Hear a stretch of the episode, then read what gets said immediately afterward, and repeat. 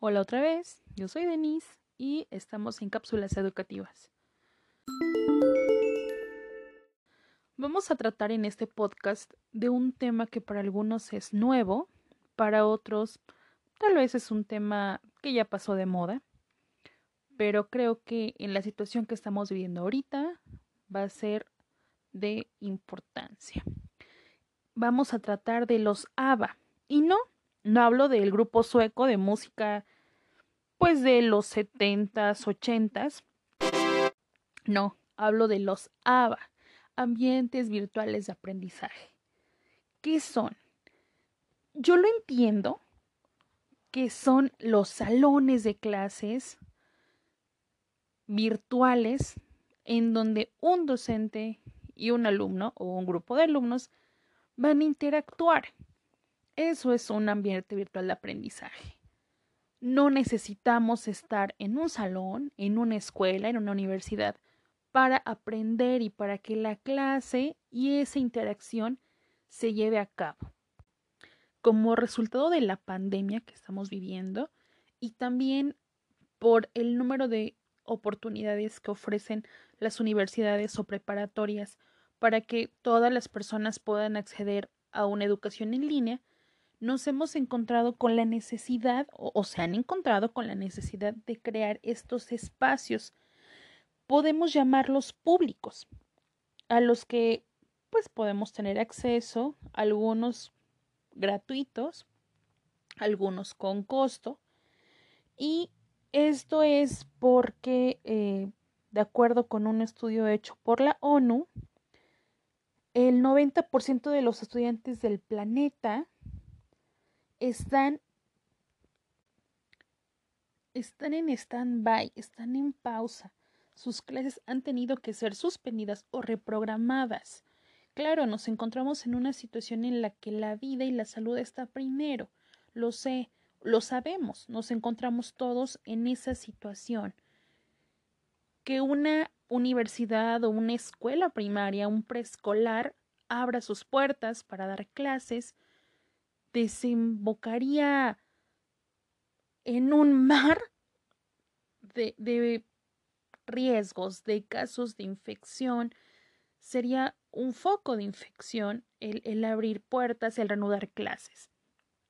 Y yo creo que justamente por situaciones como esas es que algunas universidades tienen clases en línea, eh, abren los ahora llamados webinar, que nos dan la posibilidad, nos permiten aprender sin necesidad de asistir a una escuela. Y justamente eh, buscando las formas, las plataformas, las páginas, salen los ABA. Y yo creo que todos los que han cursado a lo mejor un diplomado o una maestría o el, posgrado que sea, en, el, el área que sea, se han encontrado cuando es de forma semipresencial o mixta, con páginas o herramientas que les ayudan y les facilitan el trabajo. Eh, por ejemplo, eh, los blogs, las wikis, los MOOC, que, son los Massive Open Only Course, son los cursos masivos. Y, y bueno, no nos podemos dar cuenta de que estamos cada vez más metiendo la tecnología en la educación.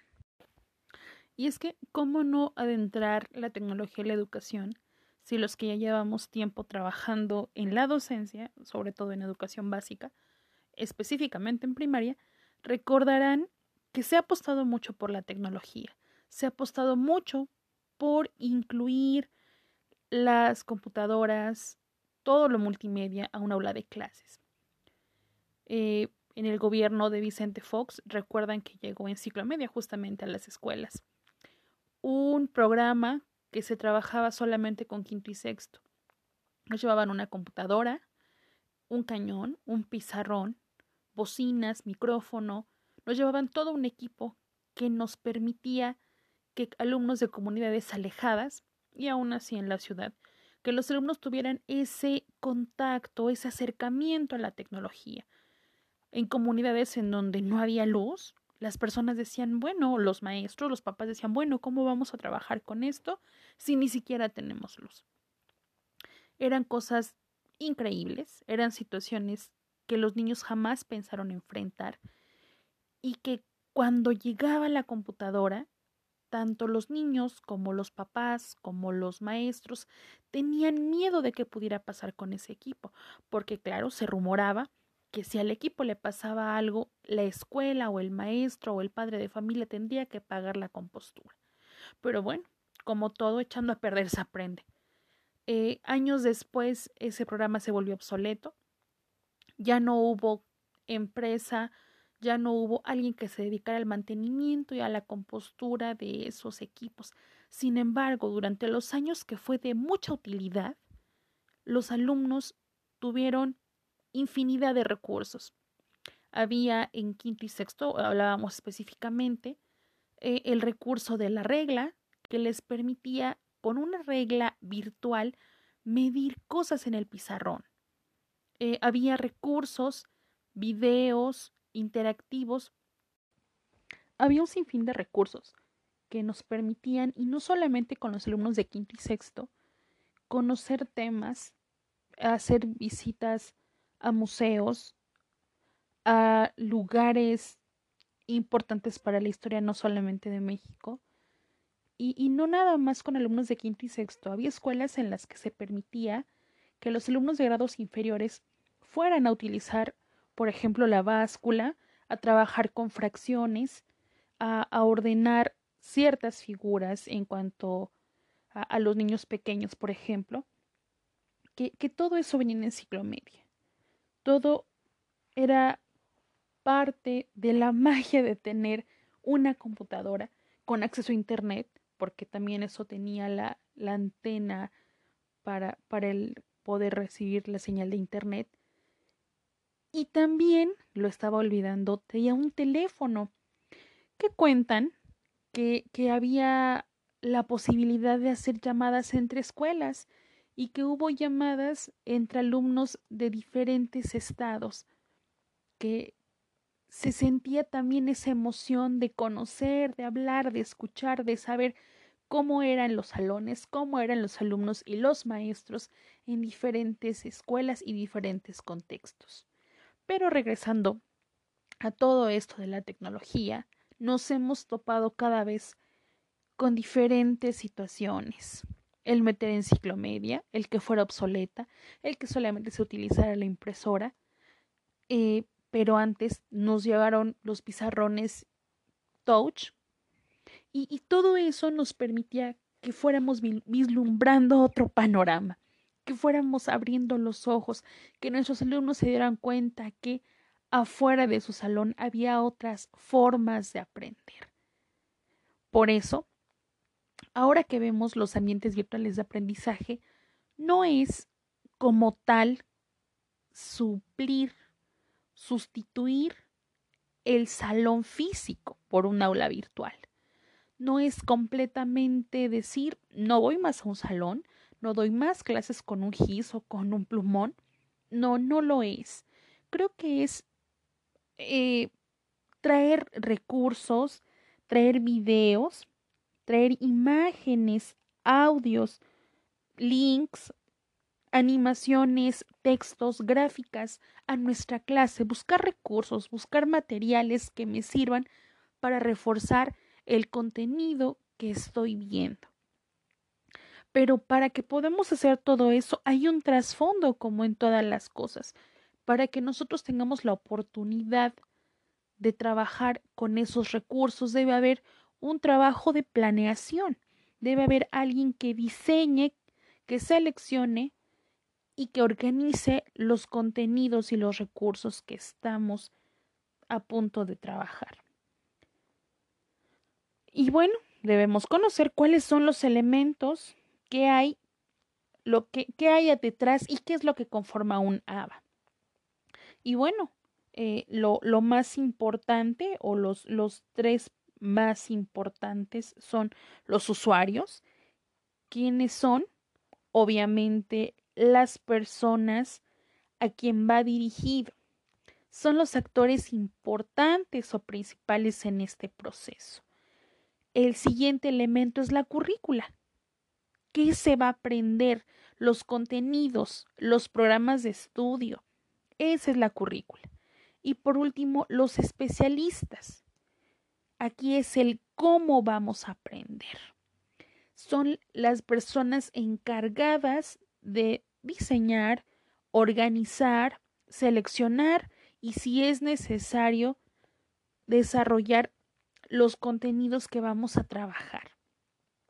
Es un, grupo, no es una persona, es un grupo de personas que se encargan de planear el trabajo que se va a realizar durante el lapso de tiempo. El que diseña, el maestro, el especialista, porque alguien debe conocer a profundidad el tema que se va a trabajar. Alguien debe uh, tener el conocimiento suficiente para administrar también el contenido que se va a subir, como comúnmente lo decimos, que se va a publicar, que se va a poner para que los usuarios o los alumnos tengan acceso. Ellos son los que llamamos normalmente administradores. Ese grupo de trabajo, ese equipo de trabajo, que son a los que vamos a llamar especialistas, son los encargados de que todos estemos, pues que tengamos la oportunidad de acceder a esos contenidos, que todos estemos con la información para que podamos realizar nuestras actividades. El siguiente elemento, y que podría llamarse que lo más importante, es el sistema de administración del aprendizaje o lo que también se le conoce como LMS. Aquí es importante que resaltemos que es LMS y no lo vayamos a confundir con LSM. Y de estos últimos yo creo que conocemos algunos. Como les decía al principio, quienes han cursado un diplomado, un taller o una certificación, han usado justamente esos eh, LMS. Por ejemplo, quienes han tomado clases en la UPAEP conocen el Blackboard. Quienes han estado en otro tipo de escuelas conocen el Moodle. También eh, Doqueos, Chamilo, también Learning Space, Training Coordinator y algunas más que nos ofrecen esa apertura, esa oportunidad de enriquecer el aprendizaje en la clase, que nos permite incorporar materiales, ejercicios evaluaciones a nuestra clase. Y este punto último de la evaluación es importante porque los ambientes virtuales de aprendizaje son un tema muy profundo, muy amplio, que, engloba no solamente el, el ser virtual, la tecnología, lo digital. Debe tener ciertas características. Vamos a nombrar algunas solamente. Debe ser confiable o debe dar confianza eh, tanto para el alumno como para el instructor, el docente, eh, en cuanto a la calidad del medio de los materiales que se están utilizando. Y más que, que ser confiables respecto a, a que sea algo seguro, a que sea una información oficial, también debemos dar confianza por el medio que va a alojar nuestro curso, nuestro taller, a que no sea una plataforma, o más bien, que sea una plataforma que soporte el peso, el tamaño de los archivos, de los videos, porque nos enfrentaríamos a un problema o a una situación de acceso que lejos de facilitar el trabajo virtual o en línea, nos estaría provocando constantes problemas y tendríamos que estar teniendo constantemente apoyo técnico o asesoría técnica para realizar nuestro trabajo. Otra característica importante es la interacción, que el ambiente en el que se realiza el trabajo entre el docente y el alumno o entre el usuario y el instructor esté bien planeado. No solamente a qué se realizará en la primera sesión, qué recursos, justamente a qué recursos, en qué tiempos, qué foros, qué videos vamos a presentar.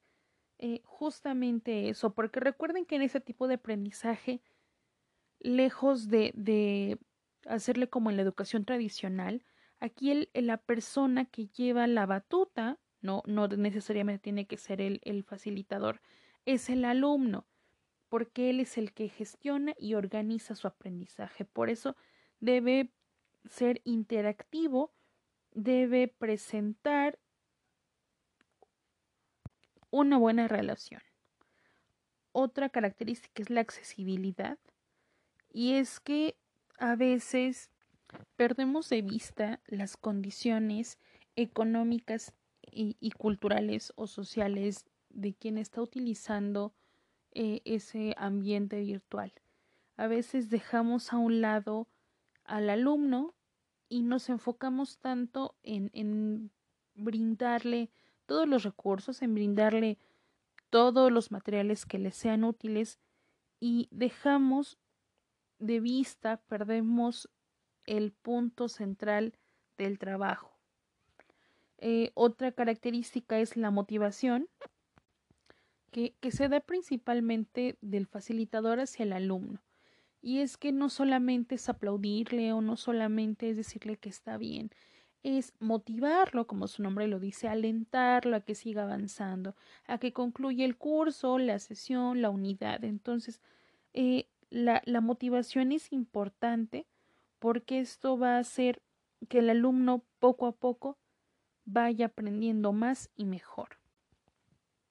Y para terminar con este tema, después de las mil vueltas que di, vamos a concluir o vamos a, a, rescatar lo más importante. Claro, ustedes en el Internet pueden encontrar un sinfín de información. Esto es lo poco que yo he entendido, lo poco que he leído de este tema y que es muy importante y muy interesante. Pero bueno, vamos a ir poco a poco puntualizando la información que, a la que yo estuve consultando. Eh, la parte importante de los ABA es que estemos en donde estemos, no necesariamente en casa, podemos acceder a la información, a los cursos en los que estamos inscritos o las actividades que estamos realizando en, una, no sé, certificación, yo, yo recalco, maestría, certificación, una licenciatura, no importa, no necesitamos un software específico porque también es algo importante que no tenemos que descargar algo específicamente, que una plataforma nos permite adentrarnos a este curso, que podemos hacerlo a cualquier hora. Nosotros somos los principales gestores de nuestro tiempo y debemos tener la capacidad de organizar y plantear eh, cuáles son nuestras prioridades en cuanto a los tiempos. Eh, también algo importante es que los ABA nos van a brindar o nos van a proporcionar información que, que van a ayudar a, la actualización de, del aprendizaje, del conocimiento.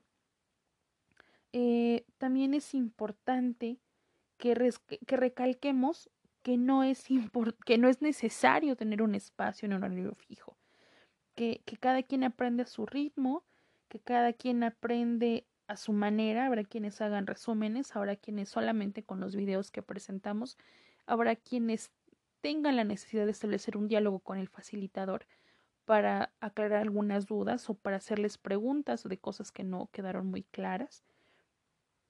También va a permitir el diálogo con compañeros en cómo se realizaron las actividades, si alguien tiene la misma duda que yo y, encontró alguna respuesta o encontró algún lugar en donde podamos saber más, eso también ayuda en los A. No solamente el diálogo, no solamente la comunicación entre el alumno y el docente, también es entre pares. También está el que fortalece la educación, que, como decía al principio, no necesitamos estar en un salón de clases, no necesitamos eh, estar como docente al frente del aula, eh, trabajando con una lámina o con una exposición, también podemos hacerlo de manera virtual. También debemos tener muy, muy presente que esto, obviamente, tiene que estar relacionado con las TICs, que no hay otra manera, que ahorita ya no hay forma de negarnos a la utilización de computadora, de Internet, del cañón, de recursos, de videos, de buscar en YouTube videos que nos sirvan.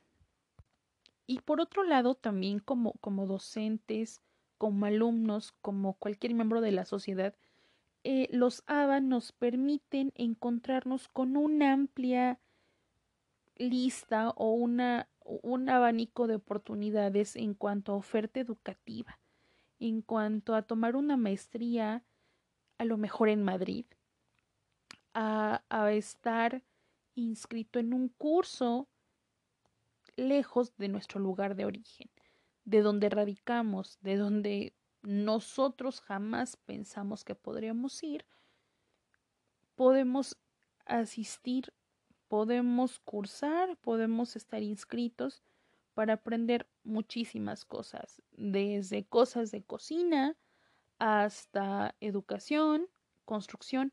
No hay un límite, no hay un tema específico que se trabaje con los ABA.